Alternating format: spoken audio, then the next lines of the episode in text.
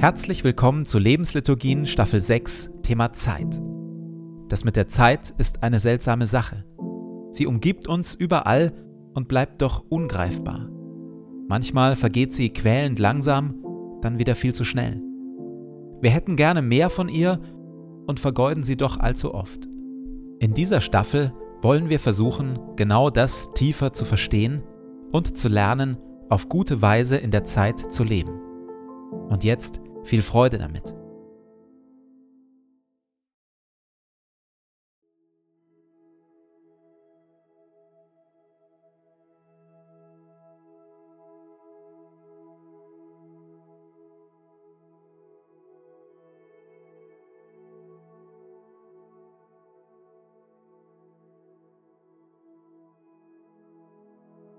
Zu Beginn meines Betens lege ich zur Seite, was mich beschäftigt und lasse es ruhig werden in mir.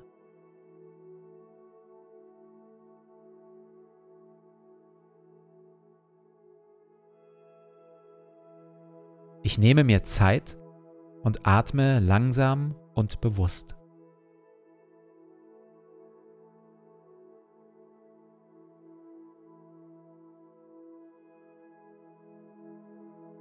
Herr über Zeit und Ewigkeit, du bist hier jetzt.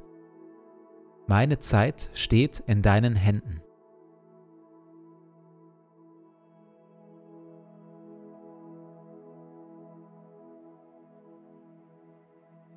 Wir hören Worte frei nach dem biblischen Buch Prediger Kapitel 3. Alles hat seine Zeit. Das gilt für alles, was auf der Erde geschieht. Neues Leben hat seine Zeit und Sterben hat seine Zeit. Kranksein hat seine Zeit und Gesundsein hat seine Zeit. Weinen und Klage haben ihre Zeit, aber auch Jubel, Leichtigkeit und Freude. Konflikte und Kriege haben ihre Zeit, aber auch Versöhnung und Friede. Es gibt eine Zeit für Umarmung und Liebe und eine Zeit für Loslassen und sich trennen. Es gibt eine Zeit für Rush Hour, Schnelligkeit und Zeitdruck und eine Zeit für Ruhe, Durchatmen und Pausen. Alles hat Gott so eingerichtet, dass es schön ist zu seiner Zeit. Sogar die Ewigkeit hat Gott dem Menschen ins Herz gelegt. Nur dass der Mensch nicht in der Lage ist, das Werk Gottes zu begreifen. Er durchschaut weder, wo es beginnt, noch wo es endet.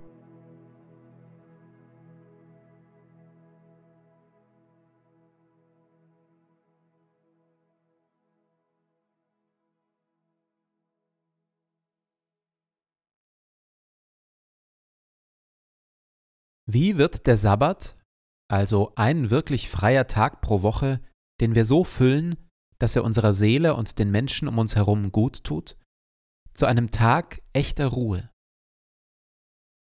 Die Hauptzutat ist, dass wir Zeit und Raum für Gott schaffen und uns ihm zuwenden, ihm hinhalten, ihn suchen. In Stille, Worten, Liedern und Gemeinschaft. Denn unser Leben ist in der Tiefe von einem beständigen Verlangen getrieben, von Wünschen und Sehnsüchten, die nie ganz gestillt werden können. John Mark Comer schreibt, Thomas von Aquin stellte einmal die Frage, was würde unser Verlangen befriedigen? Was braucht es, um sich zufrieden zu fühlen?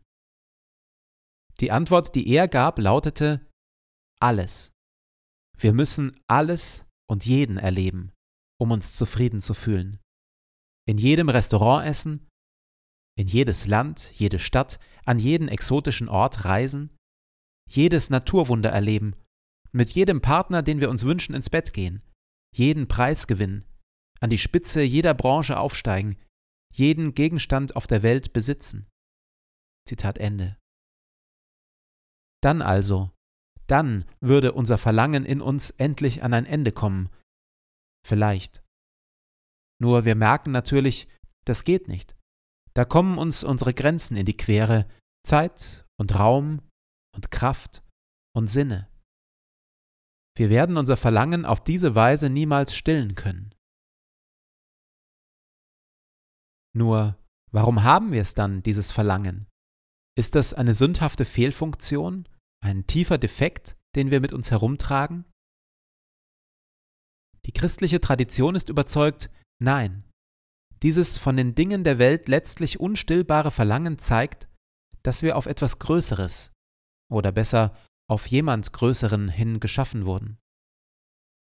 Ein Abendgebet des alten Kirchenvaters Augustinus beginnt mit den Worten Herr, du hast uns geschaffen, und unruhig ist unser Herz, bis es Ruhe findet in dir.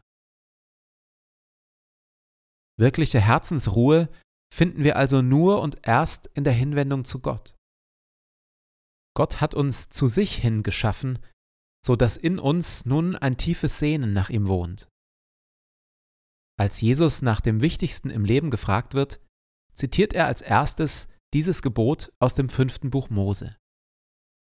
Höre Israel, der Herr ist unser Gott, der Herr allein. Darum sollst du den Herrn, deinen Gott, lieben von ganzem Herzen, mit ganzer Seele und mit all deiner Kraft.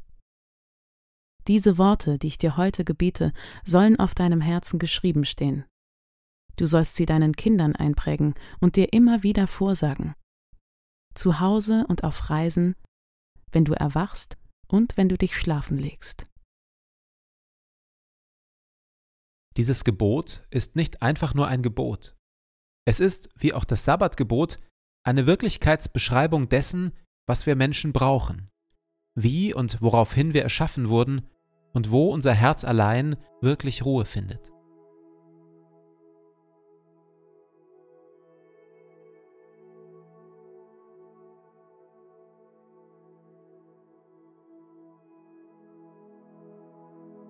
In der Stille komme ich mit Gott ins Gespräch, wie es um meine Liebe zu ihm aktuell bestellt ist.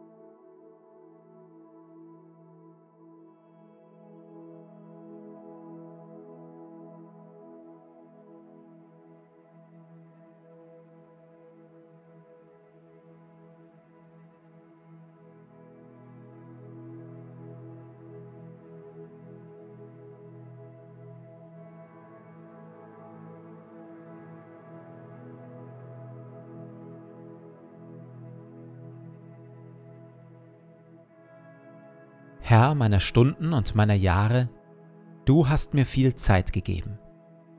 Sie liegt hinter mir und sie liegt vor mir. Sie war mein und sie wird mein, und ich habe sie von dir.